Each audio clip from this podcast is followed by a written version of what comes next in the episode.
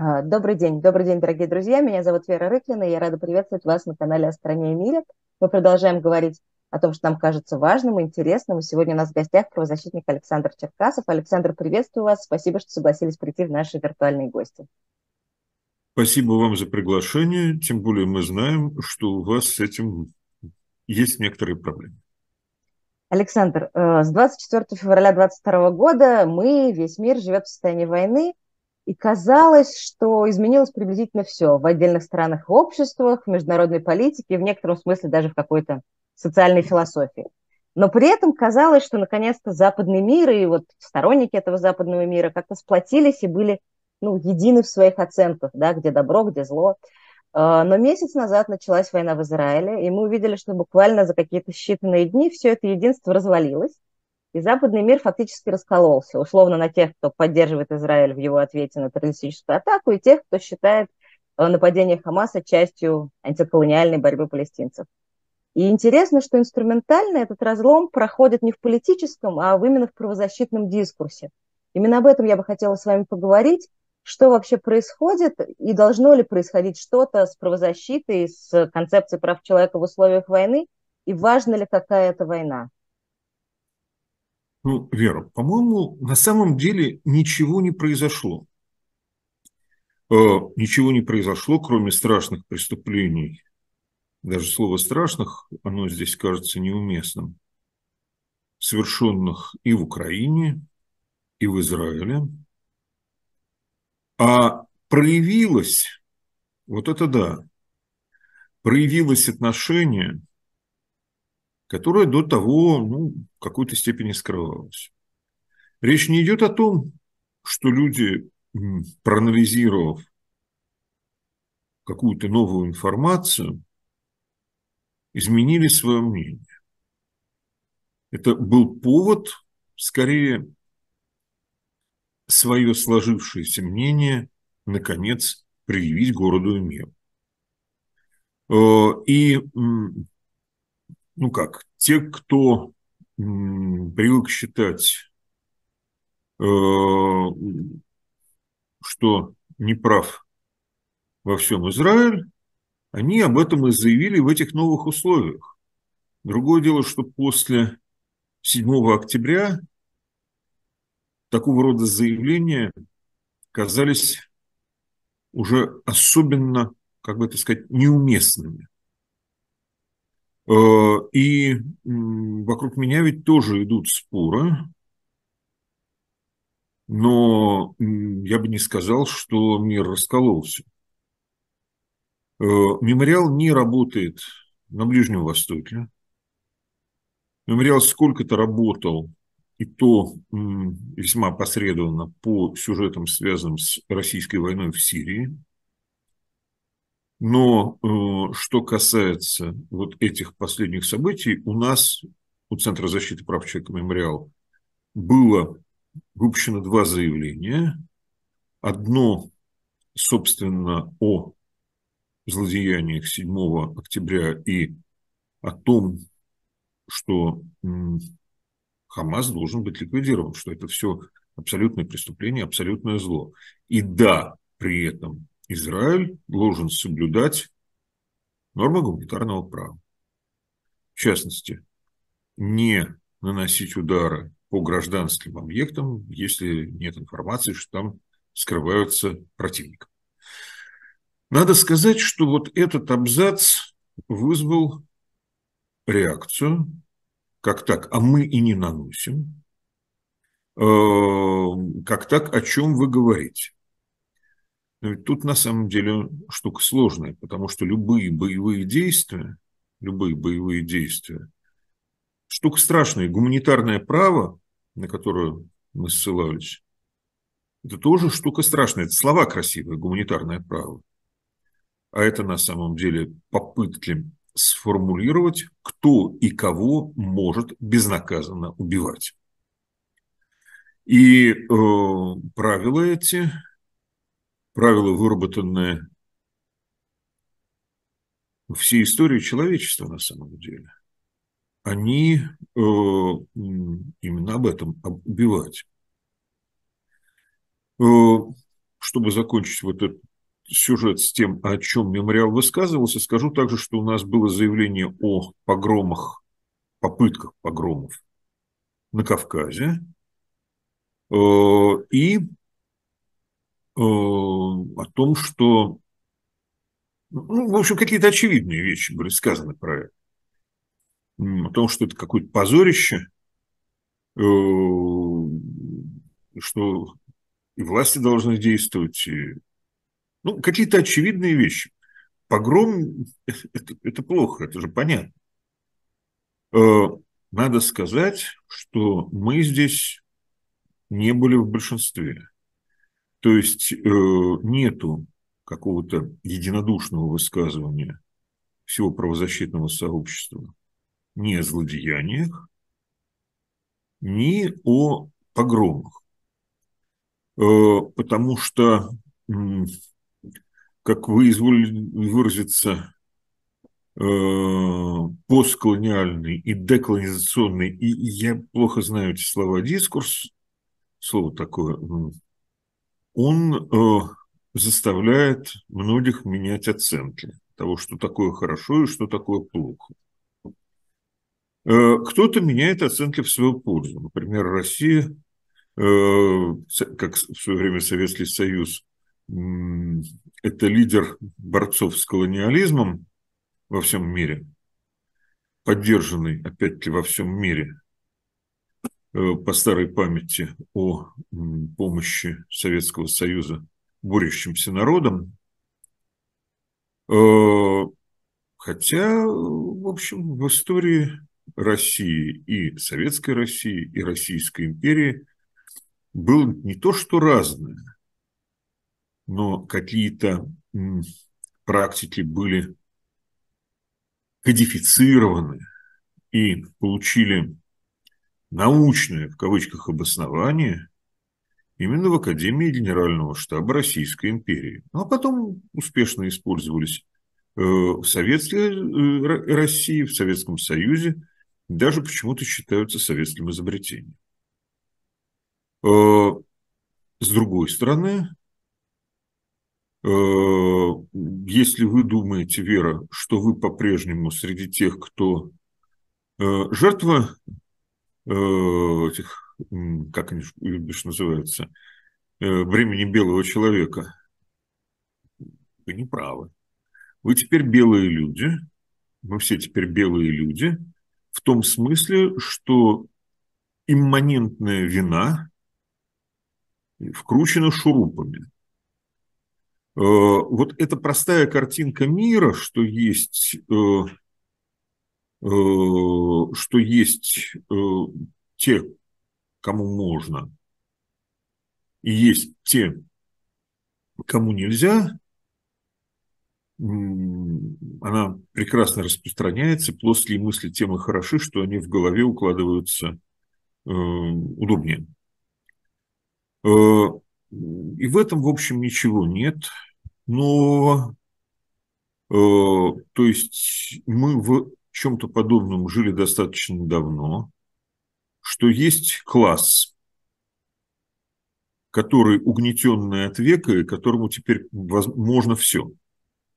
Э, что можно этому классу, мы знаем по Советскому Союзу, то есть борцы с одной диктатурой приходят к власти, устанавливают другую диктатуру и несут террор, считая, что это правильно, несут дискриминацию сначала, э, как это было, скажем, в 20-е годы. Потом на, этой, на основе этой дискриминации идет террор. Э, о том, что есть угнетенные нации, которым могут освободиться от э, своих угнетателей и даже учинить им эндлозунг, мы тоже знаем. Таких социалистов национальных мы проходили что есть э, какие-то религиозные сообщества, которые лучше других, и которым поэтому можно все, э, мы тоже проходили, и обоснование этого как будто списано под копирку с классовых или э, националистических построений. И сейчас для людей, которые немножечко не то чтобы занимались историей, но обращали внимание на историю в построениях э, в построениях, определяющих иерархию, кто в этих условиях э, лучше, хуже, кто заведомо хорош, кто заведомо плох, нет ничего нового. Конечно, подобные аналогии оскорбительны для тех, кто предпочел бы быть первыми людьми на Земле, изобретшими правильное устройство, э, правильное устройство мира, и э, кто оберегает вот это правильное устройство от каких-либо внешних оценок с точки зрения логики, с точки зрения, как э, сказали бы физики, перенормировки. То есть, а давайте вернем систему координат, у нас эти уравнения будут работать или нет? А, они не работают, это у нас геттентотская этика. Как можно? Ведь само словосочетание геттентотская этика несет э, признаки имперства. Э, так вот, ведь идеи прав человека и гуманитарного права, и права вообще, они, идеи права вообще, они основаны на некоторой универсальности этих ценностей. Э, э, собственно, давайте обратимся к тому эпизоду, который всем известен по фильму «300 спартанцев». Как царь Леонид кидает в колодец персидского посла. Э, надо сказать, что это только начало истории, потому что лаконические суровые спартанцы, они решили показать, что они ничего не боятся и отправили свое посольство к персам. Мол, где мы ваших послов убили, но не, мы не боимся, что вы убьете наших. На что персидский царь заметил, я не буду их убивать, потому что тогда бы я им уподобился и утратил бы право их судить. Наличие абсолютных запретов, э, который запрет для всех, а не только для чужих, э, и право судить, которое есть у тех, кто придерживается этих правил, этих запретов, это достаточно старая установка. Но есть и еще более старая установка. Э, кино ведь все смотрели. Может быть, не все читали «Илиаду», но наверняка фильм «Трое» смотрели все. Э, я напомню сцену встречи Приама с Ахиллесом, когда Приам вымаливает тело своего сына у убийцы, у безжалостного убийцы, которым и был э, гомеровский Ахиллес.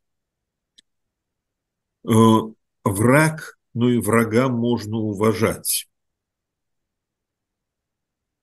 Потрясенный словами Приама, Ахил отдает ему тело сына то, что врага можно уважать, то, что враг, тем более поверженный враг, он не должен быть объектом надругательства, что есть какие-то ограничения даже для гнева Ахиллеса, который богиня воспой. Это ведь получается еще еще более древние, чем греко-персидские сюжеты. Итак, человеческое достоинство и общие правила. Э, основа для понимания действий людей на войне, даже тех, кто не слыхивал о международном гуманитарном праве.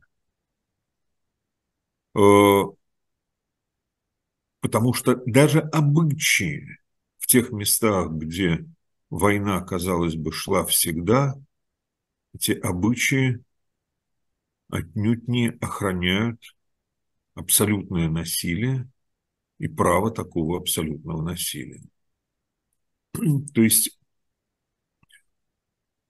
э, тут я должен обратиться к своему любимому Кавказу, на котором так уж получается примерно полжизни работал. Я там встречался с разными людьми, в том числе с теми, по сравнению с тем, Шамиль Басаев мог бы считаться таким интеллектуалом. Был у меня такой знакомый Руслан Хайхаруев из села Бамут, полевой командир.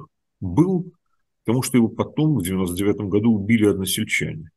Людей похищал. И вообще не самый, не самый приятный собеседник. Был он рабочий совхоза в мирной жизни, из своего Бамута никуда не выезжал. А пришлось мне с ним общаться, потому что он обещал расстреливать по пять, по пять пленных в день. Поскольку военных это Грозых и Хороева особенно не заинтересовало, а село Бамут тогда штурмовали и бомбили страшно, э, то по поводу пленных что-то делать отправился депутат Госдумы Юлий Андреевич Рыбаков, ну, я его сопровождал. На самом деле всегда немножечко страшно, когда ты берешь на себя ответственность за каких-то людей, ведь дальше эту ответственность несешь за них. Э, пленных не расстреляли, и все, все, все те, кто там находился, потом были освобождены. Но вот помимо этого, уже после переговоров, которые были сложные, Хайхроев говорит, Саш, понимаешь, тут недавно штурм был, 17, 17 солдат были убиты. Мы их прикопали не глубоко, но ведь весна идет. Это была весна 96 -го года. Весна идет, тепло станет. Я же их покидаю всех в воронку. А воронки были просто лунный пейзаж. Покидаю всех в воронку, закидаем землю. Но это неправильно. У каждого человека должна быть своя могила. Меня это поразило. Э, человек жестокий. Не просто жестокий, а жестокий. Человек вдруг или не вдруг, потому что этот обычай для него очевиден, заботится о посмертной судьбе своих врагов. Э, то есть, понимаете, на Кавказе ведь не то, что война всех против всех была, но такая штука, как кровная месть была и существует до сих пор. Э, существовали разные конфликты веками но это не приводило к полному обезлюдиванию.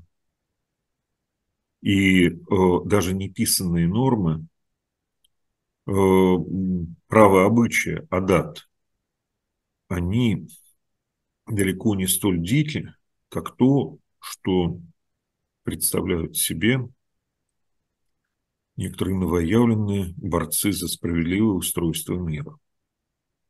То, что, например, при кровной мести женщины и дети не были объектом такой мести. То есть двое мужчин, запершихся в башнях, могли стрелять друг друга раз в день из ружья, но женщины, работавшие в поле, не были объектом охоты. Не стоит выводить эту чудовищную жестокость из какой-то традиции. А теперь о собственно, запретах, связанных с войной, и о законах и обычаях ведения войны, которые, на которые ссылаются сейчас. Это, получается, относительно новые нормы. Ну, как относительно новые? Какой-нибудь 17 век, наверное. То есть э, выход из Средневековья в новое время – Эм, э, рассуждение Гуга Гроция о войнах справедливых или несправедливых.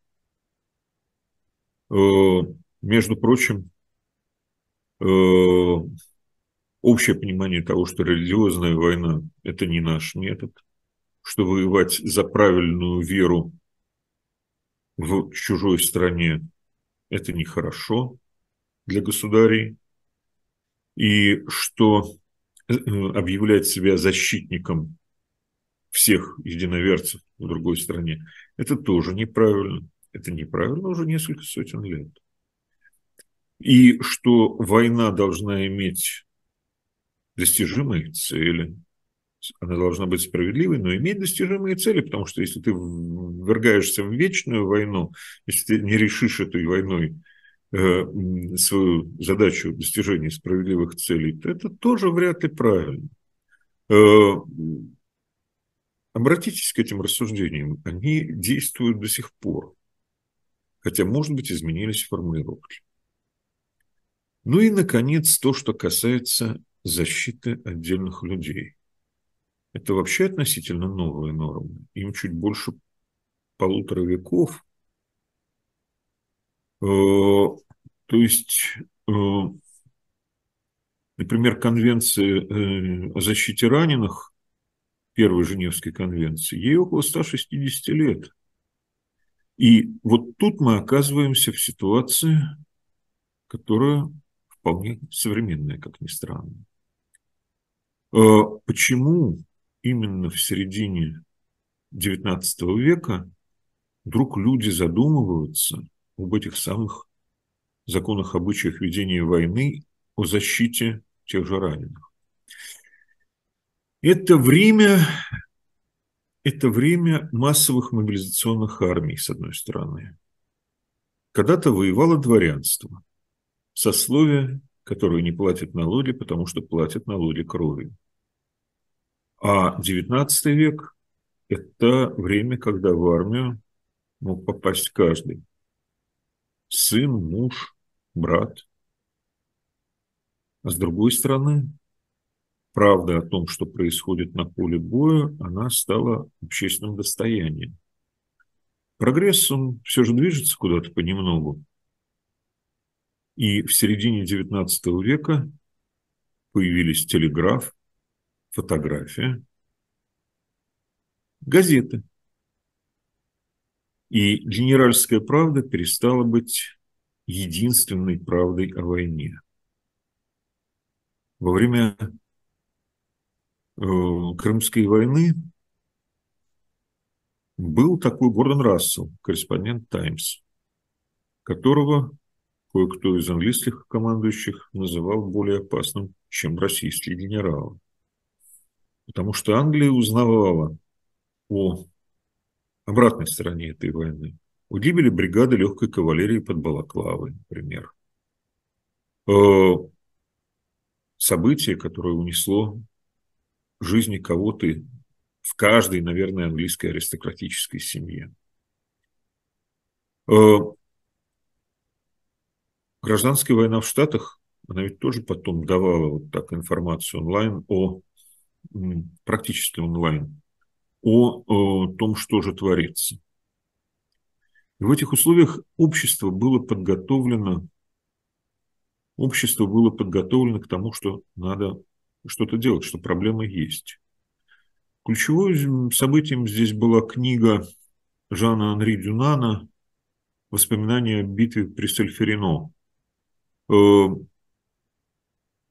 коммерсант швейцарского происхождения, который пытался пробиться к Наполеону Третьему, потому что французская бюрократия блокировала его бизнес, он не добрался до государя, он нашел поле боя, где умирали десятки тысяч раненых с обеих сторон, а император, ведший войну в Италии, уже куда-то делся. И этот коммерсант Жан-Анри Дюнан повел себя как человек, он пытался организовывать команды, искавшие раненых, пытался ну, хотя бы напоить людей водой, потому что жажда при потере крови. Можно сойти с ума, когда ты вот оказываешься среди этого. Он не сошел с ума, он написал книгу и разослал ее нескольким сотням влиятельных людей Европы. И очень скоро был создан Женевский комитет Красного Креста, и была принята первая Женевская конвенция о защите раненых. Конвенция, которую подписали все государства. Правда, потом он разругался с Комитетом Красного Креста, потому что предлагал вообще какую-то утопию, что защищать нужно не только раненых, но и пленных. Э, это интересная история замечательного человека, который стал одним из первых лауреатов Нобелевской премии мира. Но его утопические, казалось бы, воззрения, они вроде восторжествовали хотя бы на бумаге. Потому что вот это правило э, человек, вышедший из боя, раненый, пленный, он подлежит защите. Подчеркну, никто не говорит о защите противника, который в форме и с оружием. Он остается, согласно гуманитарному праву, разрешенной целью. Если ты взял в руки оружие, если ты надел форму, э, твое убийство противником не есть преступление. Тот, кто тебя убьет, не подлежит за это наказанию. А вот э, не оказывать помощь раненым, измываться над пленными, пытать людей, э, насилие над гражданскими. Это не война, это военное преступление.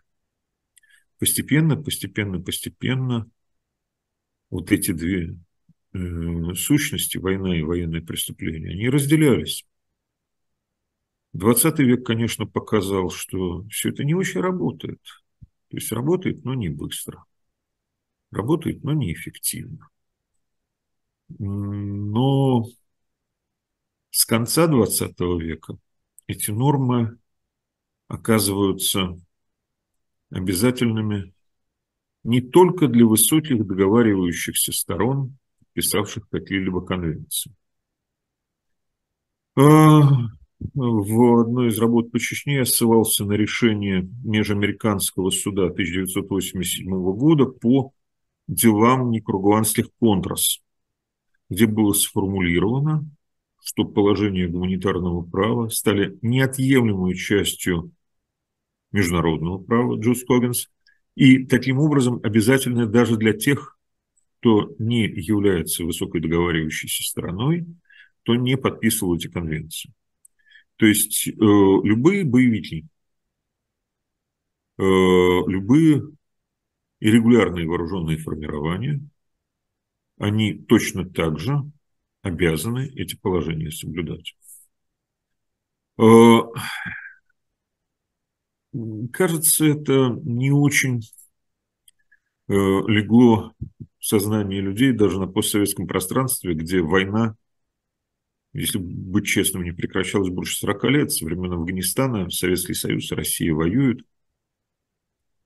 И сейчас, когда началась большая война в Украине, а потом случилось страшное преступление в Израиле, э, очень много слышно рассуждений людей, которые, судя по всему, не читали ни греческих историков, не Гомера, а с самого начала, с нуля э, желают творить справедливость по своему разумению.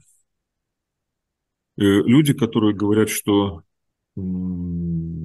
права пленных, раненых, э, необходимость судить противника по закону, и так далее, это какие-то излишества мирного времени, непригодные для войны. А сейчас, когда все изменилось, когда мы в совершенно другом мире живем, э, сейчас э, нужно отбросить эту грязную разлагающую химеру, именуемую правом.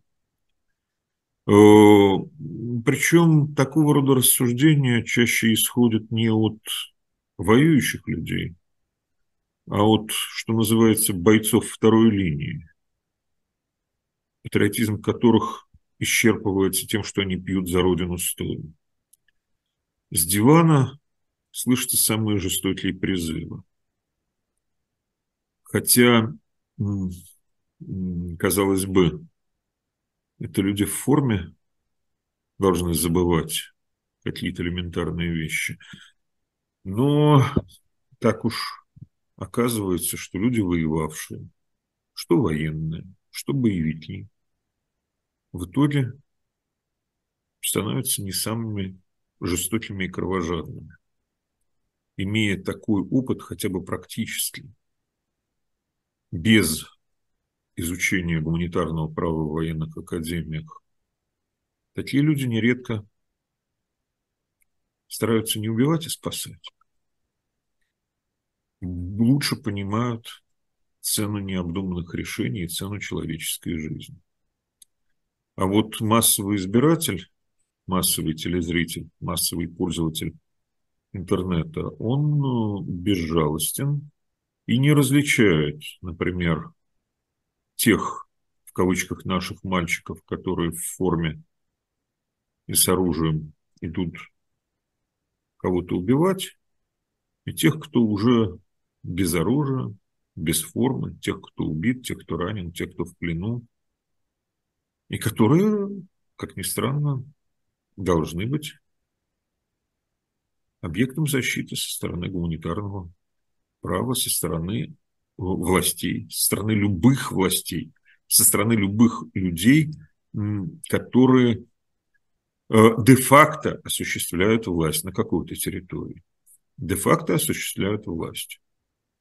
Вот когда 7 октября Хамас ворвался на территорию Израиля, он там, куда они ворвались, на территориях, которые на несколько часов оказались временно оккупированы, там Хамас был де-факто властью. И э, все преступления, которые там были совершены, не только э, бойцами Хамаса, но и так называемыми гражданскими лицами, проникшими туда. За все эти преступления несет ответственность Хамас, потому что он был этой самой де-факто властью. И э, говорить о том, что э, поскольку это э, не пойми кто применять к ним ответственности в соответствии с нормами гуманитарного права, в соответствии с международным правом нельзя, это тоже неправильно, потому что эта ответственность на них распространяется. Э,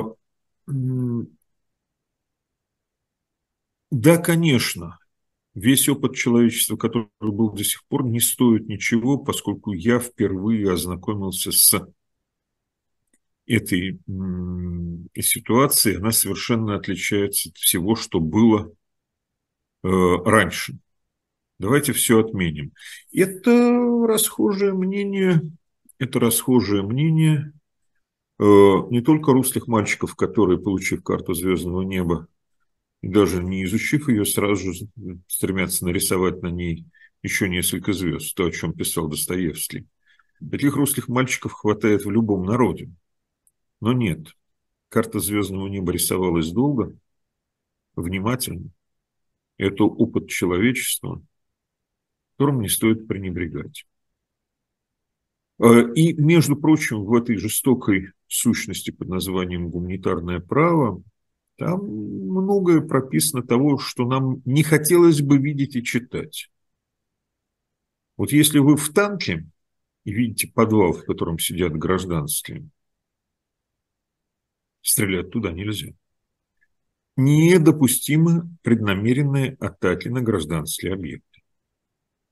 Недопустимо неизбирательное ведение огня, когда сношу на своем пути все дома, потому что в каком-то из них может быть боевик с гранатометом. Но если я вижу боевика с гранатометом, э, стрелять по нему можно, даже если рядом гражданские. Потому что адекватное военное преимущество оправдывает подобное применение силы. Это страшная вещь. Оказывается, можно стрелять по такому боевику среди гражданских. Точно так же, как преступление не только атака на гражданских, но и использование их в качестве живого щита. Э, использовать гражданских как прикрытие – это преступление. Ответственность за эти, гибель этих гражданских несут, в частности, те, кто использовал их в качестве живого щита.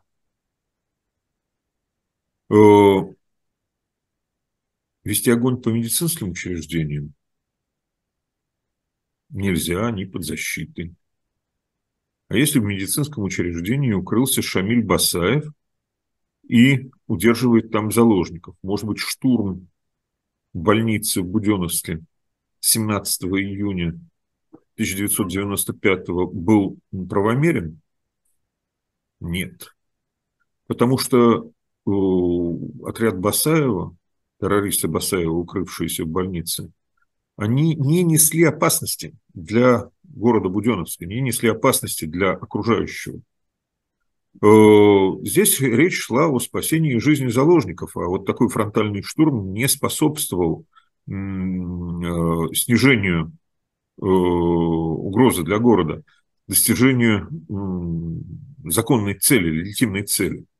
Наоборот, переговоры с отрядом Басаева, в результате которых боевики покинули Буденов в сопровождении добровольных заложников, и это было тем самым снижением угрозы боевиков из города убрали.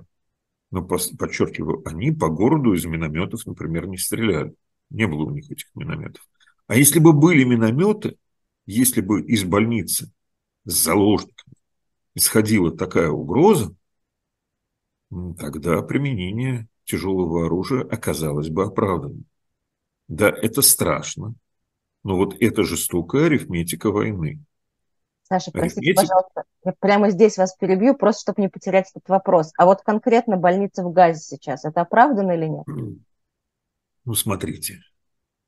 Вот больница в Газе – это не больница в Буденновске. Потому что больница в Газе, то, что мы о ней знаем, это больница, превращенная в военный объект.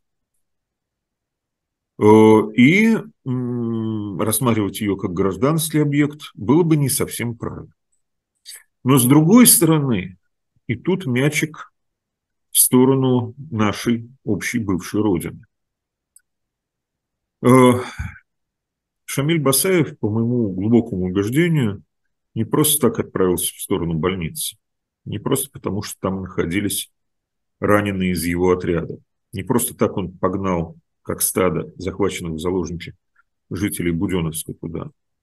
Басаева долго внимательно учили э, инструктора спецназа ГРУ. Басаев в 1992-1993 годах, до Первой Чеченской войны, был, что называется, тогдашним Вагнером. Его отряды, отряды Конфедерации горских народов Кавказа под его командованием, они действовали там, где Россия не желала показывать свой флаг. И, надо сказать, он был хорошим студентом. Правда, немногословным, и поэтому его инструктора считали, что он какой-то безинициативный, но это был этикетный горский юноша, который был почтителен по отношению к старшим в этой иерархии. Просто старшие в иерархии, они, видимо, сами плохо учились и не знали психологию, э, психологию законы и обычаи горцев. Так вот, э, то, что больницы, по крайней мере, в советское время, в Советском Союзе, они всегда строились с бомбоубежищами. Это были изолированные комплексы зданий, приготовленные для автономного существования, которые можно было превратить в штаб, превратить в батальонный район обороны. Э, это все не просто так. Советский Союз – страна, готовившаяся к тотальной войне, приспосабливавшая для этой будущей тотальной войны все вроде бы гражданские сооружения.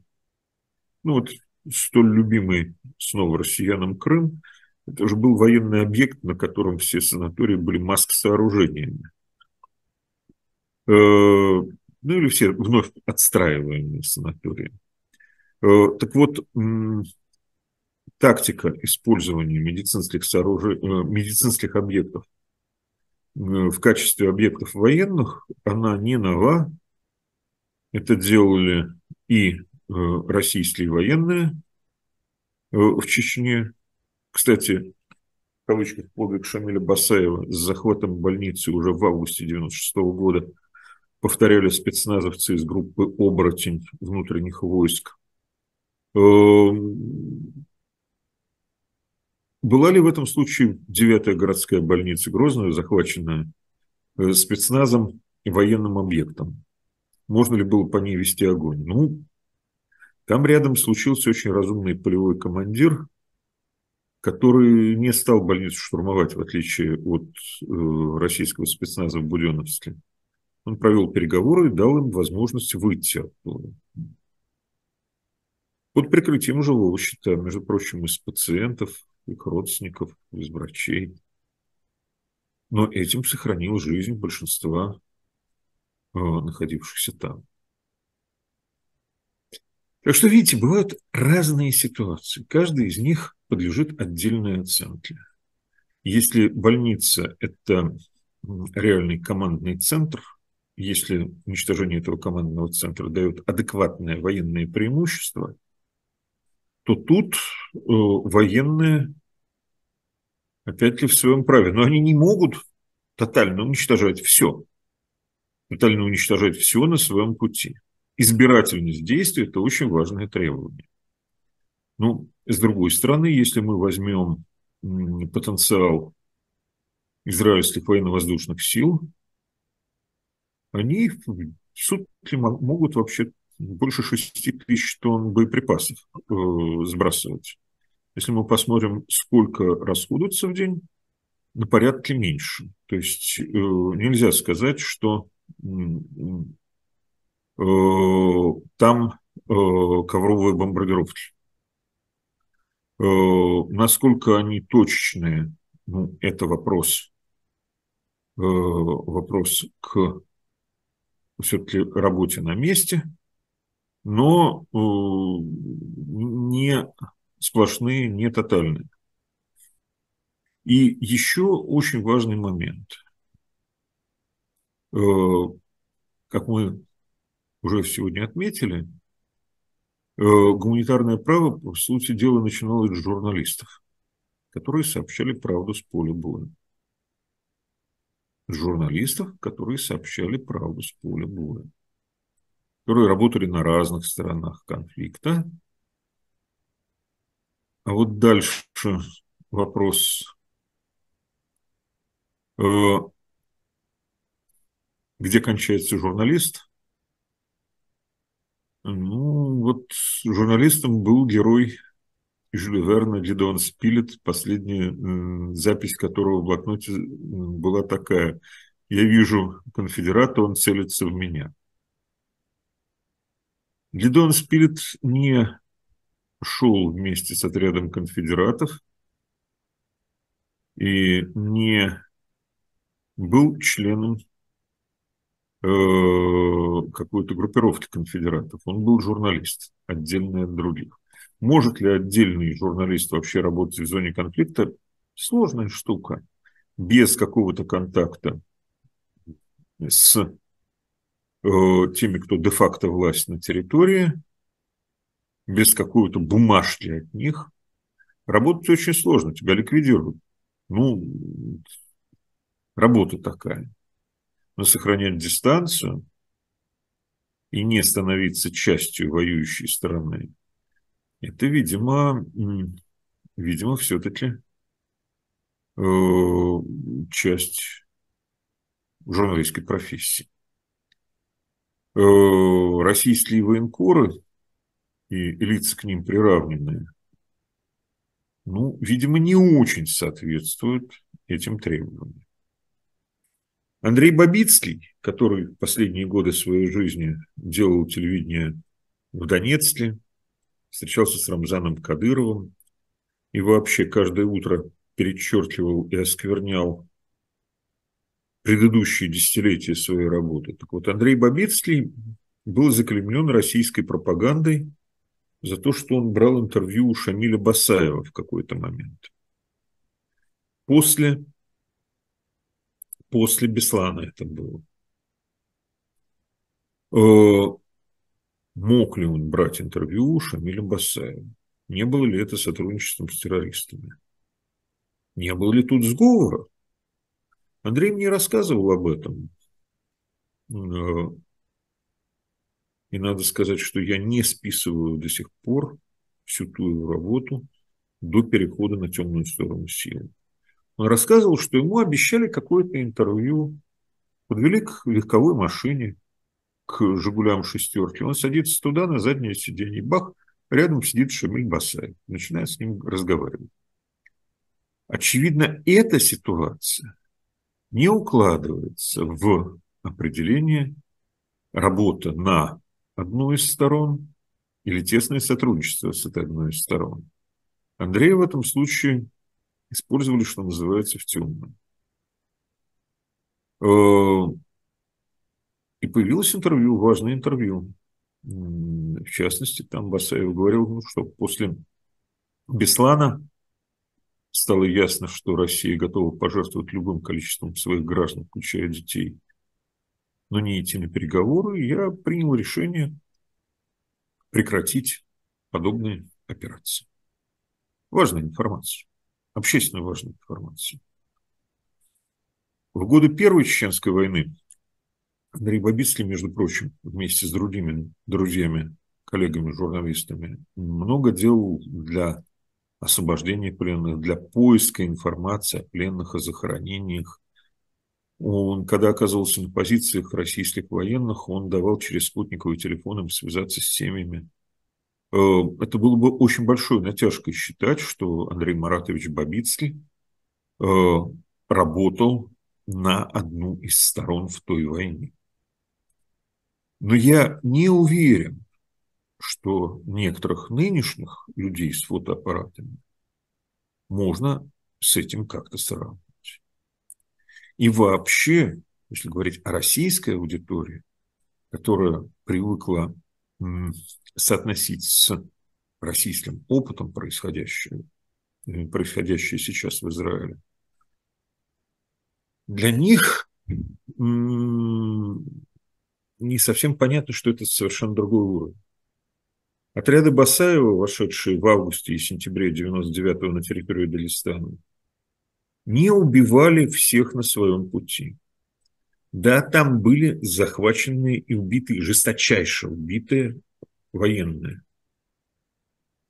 Кстати, за это виновных, виновных в этом нашли и осудили. Но там не было тотального уничтожения всех на своем пути. Того, что было 7 октября. Захваты заложников, которые планировал и осуществлял Шамиль Басаев, они имели некоторую конкретную цель. Почему, собственно, отказался от продолжения захвата заложников? Склонить Россию к переговорам. И да, это были преступные методы, но в этом были какие-то хоть признаки чего-то рационального. Абсолютно иррациональное зло, абсолютное зло, которое было сотворено 7 октября и продолжается в отношении 200 заложников, оно не имеет какой-либо дальнейшей политической цели.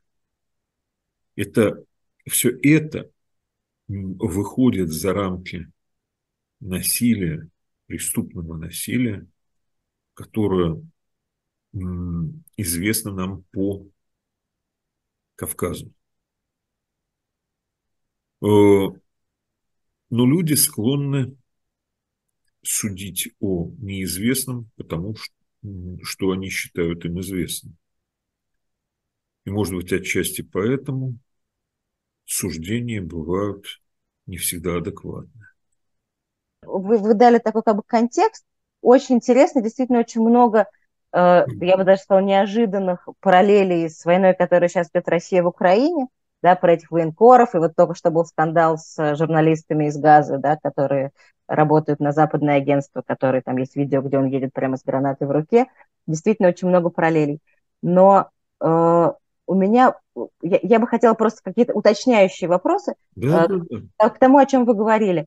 Вот, например, про Женевские конвенции, да, э, там, если мы возьмем какую-то часть из них, такую основную, да, что воюющие стороны не должны носить удары по гражданскому населению и обязаны при разработке операций и там, выборе своего оружия э, оповещать об этом мирных граждан.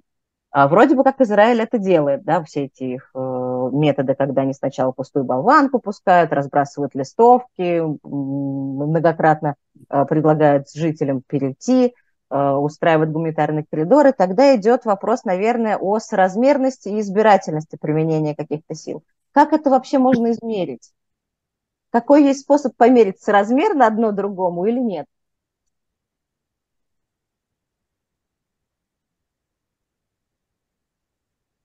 Это очень сложно.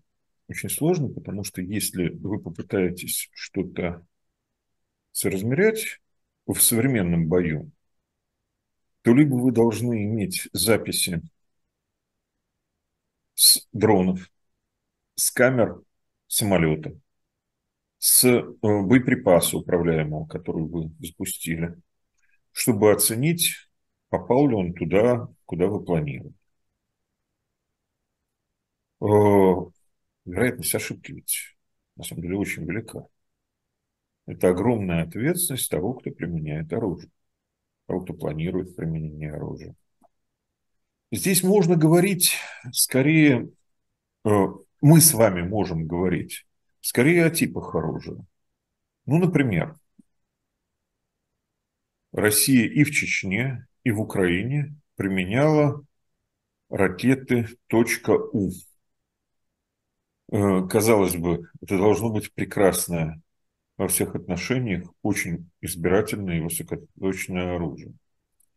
Только я должен вас разочаровать, потому что ничего точечного, кроме названия, в ракете .у нет даже при идеальном ее применении отклонение от точки прицеливания с инерциальной, с инерциальной головкой самонаведения, оно может составлять до 200 метров. Если вы при установке ракеты на старте, при ее вывешивании, при определении вертикали ошиблись на полградуса, то она на предельной дальности отклоняется на полкилометра. Чем Мало. это компенсируется? Это компенсируется тем, что там кассетная боевая часть, которая накрывает несколько гектаров отдельными поражающими элементами с готовыми осколками. То есть, по сути дела, несколько футбольных полей. И вот в Грозном, например, 21 октября 1999 года там целились, видимо, в здание, где был штаб, где было совещание полевых командиров, а поразили рынок, поразили роддом, поразили мечеть, поразили почтамт, оружие неизбирательного действия, как бы оно ни называлось. Применение кассетных боевых частей по населенным пунктам, ну, оно не благословляется. А применяли вовсю по населенным пунктам. Э, град, который использовали самые разные воюющие стороны, и Россия, и Грузия под Скинвали, и Украина по Донецку, он э, накрывает тоже целое поле. Что это? Это советская традиция. Это советская афганская традиция. Офицеры все вышли из одной школы. Что нужно делать? Нужно что-то менять. Были решения Европейского суда по правам человека по двум эпизодам, в одном из которых накрыли э, штурмовики колонну беженцев, это 29 октября 1999 года, а в другом э, 4-5 февраля 2000 когда бомбили и обстреливали зону безопасности, где скопились беженцы, где были местные жители, и куда федеральные военные запустили боевиков, и там их начали уничтожать. Решения Страсбурга касались не только э, выплаты компенсаций э, пострадавшим, родственникам убитых, например, не только необходимости расследования конкретного преступления и наказания виновных. Не, генералы, ответственные за это, только пошли в рост, получали новые погоны и новые должности. Но и было требование изменить уставы наставления, программы подготовки в военных учебных заведениях с тем, чтобы предотвратить повторение подобных преступлений в будущем. Э, и вот это не было выполнено никак. А поскольку в тех же военных учебных заведениях э, проходили подготовку не только российские, но и, например, сирийские офицеры, мы видим, что Алеппо похож на Грозный, а Мариуполь похож на Грозный и Алеппо. То есть э, речь не идет о том, что все должно или могло бы измениться моментально.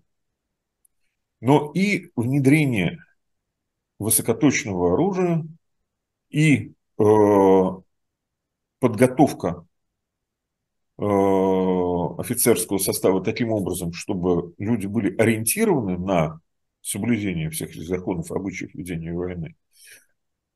И это некий долгий процесс, на который нужно взяться. А можно и не браться, и тогда мы получим повторение одних и тех же преступлений в разных войнах. Вот к годовщине э, начала войны в Украине мы выпустили доклад, где сопоставляли российские действия в Чечне, в Сирии и в Украине и показывали, как э, одно переходило в другое и как безнаказанные преступления множились. Э, но ведь э, можно поощрять и другие практики.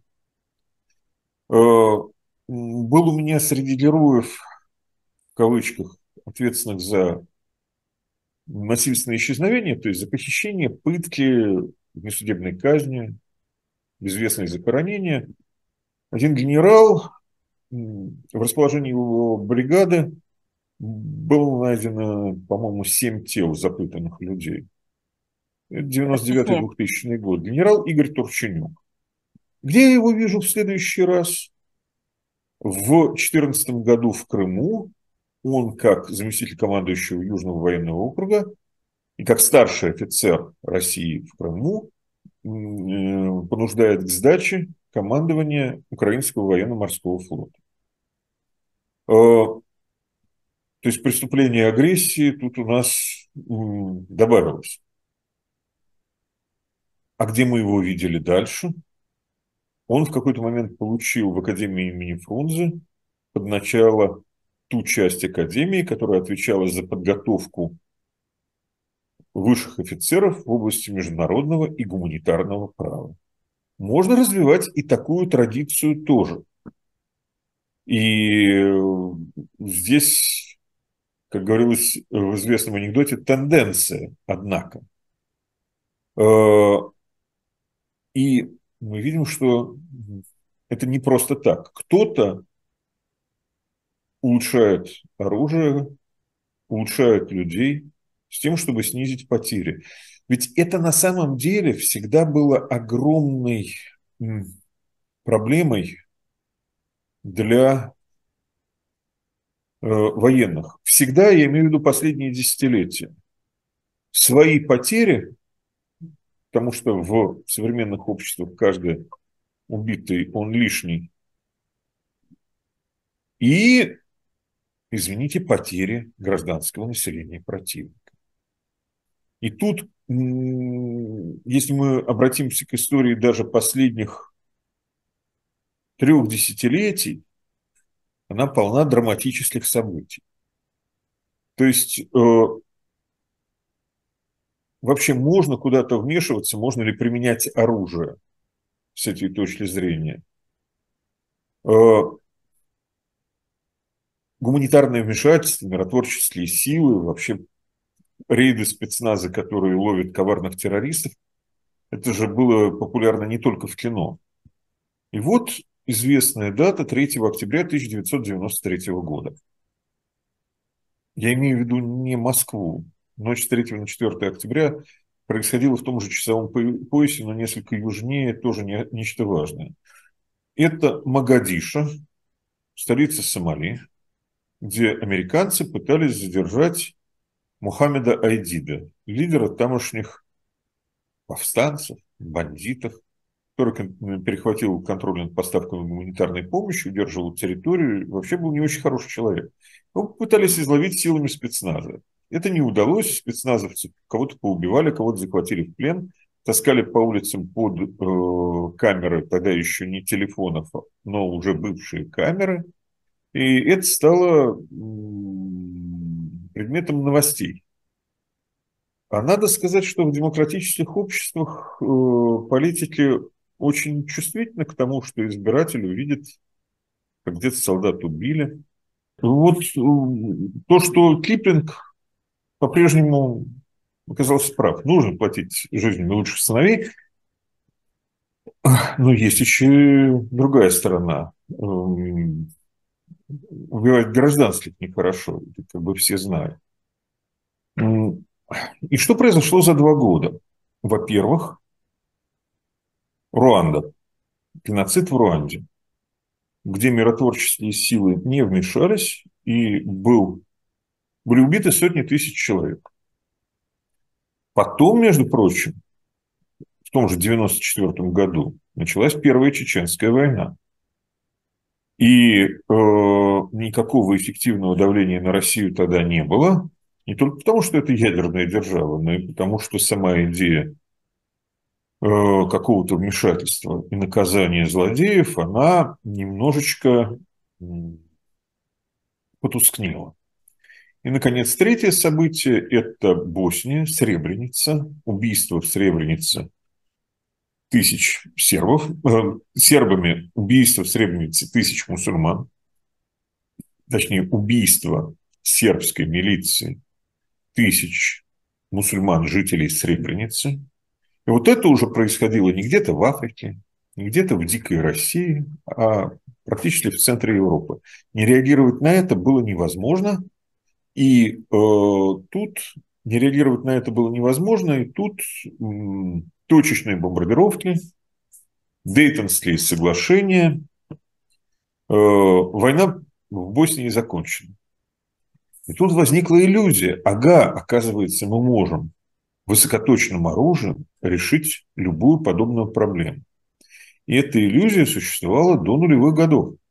В 99-м, когда НАТО ввязывалось в войну в э, Косово, было представление, что применение высокоточного оружия сократит потери, сопутствующие потери collateral damage э, среди гражданского населения, и считалось, что это приемлемо. Маленькое отступление. Э, как так? Как может быть приемлемо гибель человека? Но повторю, если бы я был в какой-то пацифистской организации, то, наверное, я бы говорил, что любая война невозможна, ах, прекратите эту гадость. Но война, к сожалению, возможна. И максимум, чего мы можем пытаться добиться, это того, чтобы даже на войне стороны соблюдали минимальные нормы, которые защищают невоюющее население. Так вот, э,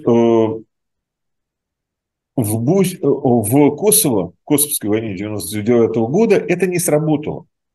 Потери гражданских были больше, что потери гражданских можно минимизировать до уровня, когда, который считается приемлемым. Но он оказался в разы больше уровень потерь среди гражданских. И потом в Афганистане, и в Ираке, не было вот такого, что мы уничтожаем, э, что рыцари в белых одеждах уничтожают противников и защищают всех гражданских. Конечно, эта история не про якобы убийство миллиона иракцев американцами. Это пропагандистское фуфло. Это пропагандистское фуфло примерно из того же ряда, что и э, мы сейчас слышим в контексте конфликта в Израиле.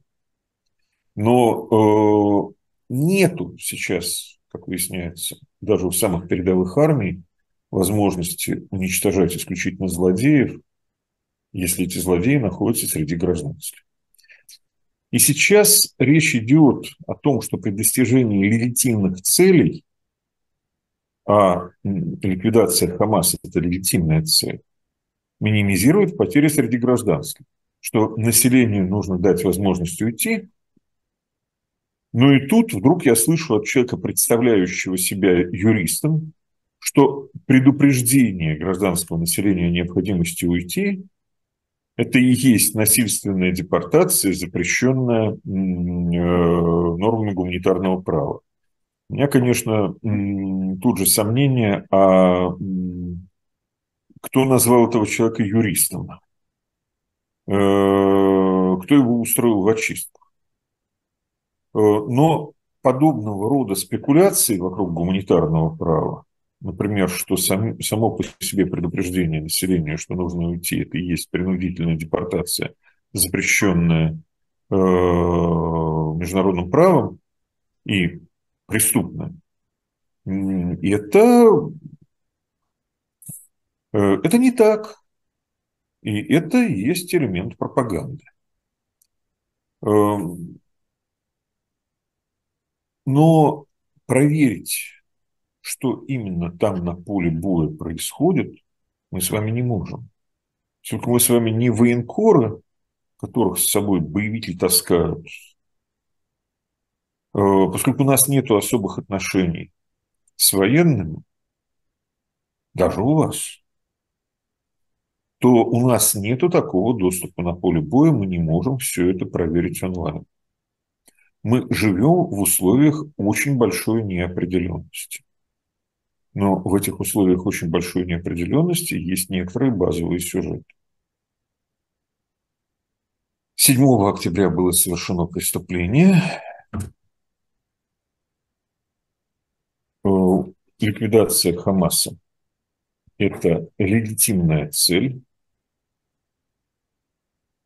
и максимум, чего мы можем требовать от армии обороны Израиля – это соблюдать гуманитарное право в процессе достижения этой цели. Э, не ставя под сомнение саму цель.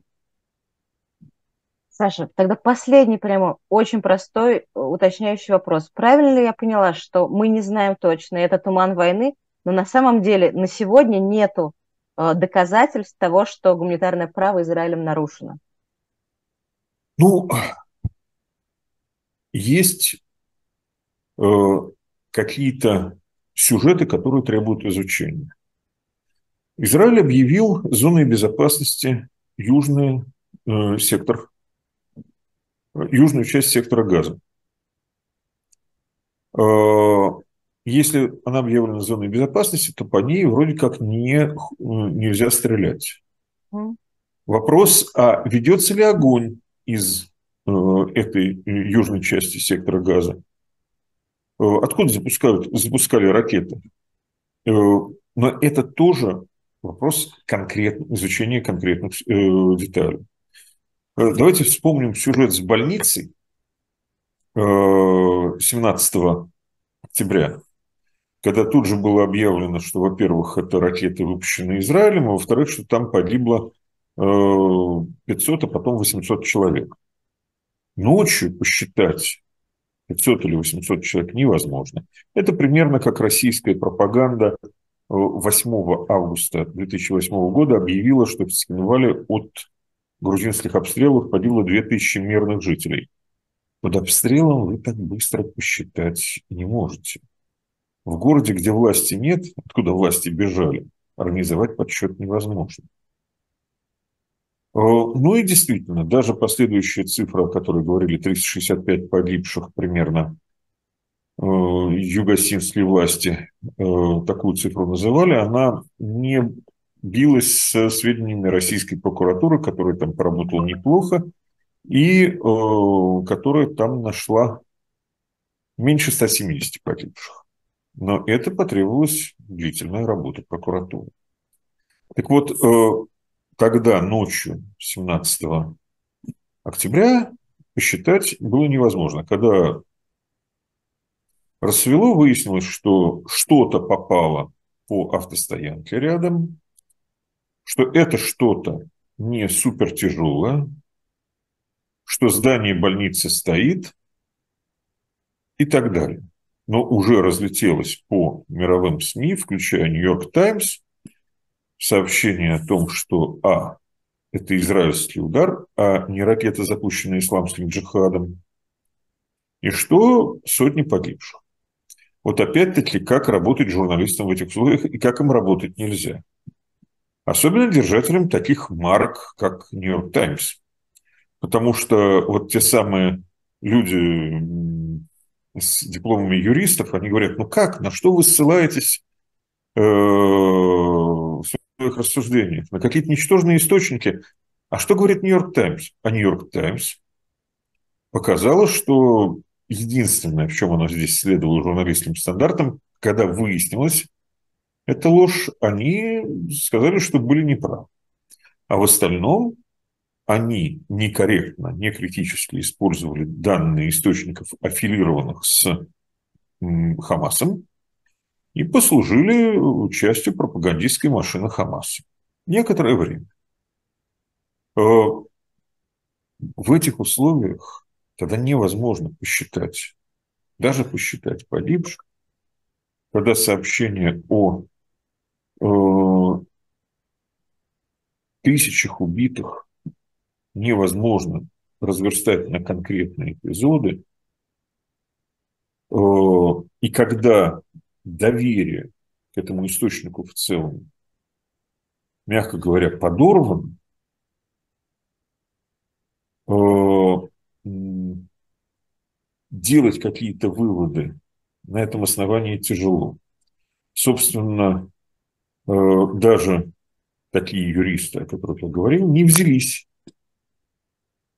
делать какую-либо э, даже черновик текста, который мог бы оценить действия Израиля. Мои коллеги, более мною уважаемые, которые как раз привыкли проверять факты, но они, может быть, хотели бы проверить каким-то образом факты относительно ударов по южной части сектора Газа. Но это опять-таки требует, если мы работаем дистанционно, требует внимательного изучения данных. И сейчас ничего такого утверждать я не могу. Не то, что я, но, видимо, то сообщество, к которому я отношусь, оно не готово сейчас формулировать такого рода высказывания. Повторю, мы, мемориал высказался о двух сюжетах. О э, событиях, о преступлениях 7 октября и о э, погромных выступлениях на Кавказе в конце октября. Э, но ведь есть, шпиклерс, э, но ведь есть шкиперское правило. Что видим, что наблюдаем, пишем. Чего не наблюдаем, не пишем. Извините, большего добиться сложно. Саша, спасибо вам огромное. Это был очень интересный, на самом деле очень важный разговор. А, ну, остается только надеяться, что как бы, все войны закончатся, и мы сможем как-то потом узнать правду про все и сделать какие-то выводы. А, спасибо. В общем, я не знаю, что там закончится. Я, как всегда, как штурман зеленый пессимист. Помните такого персонажа? Помню. Все это очень надолго.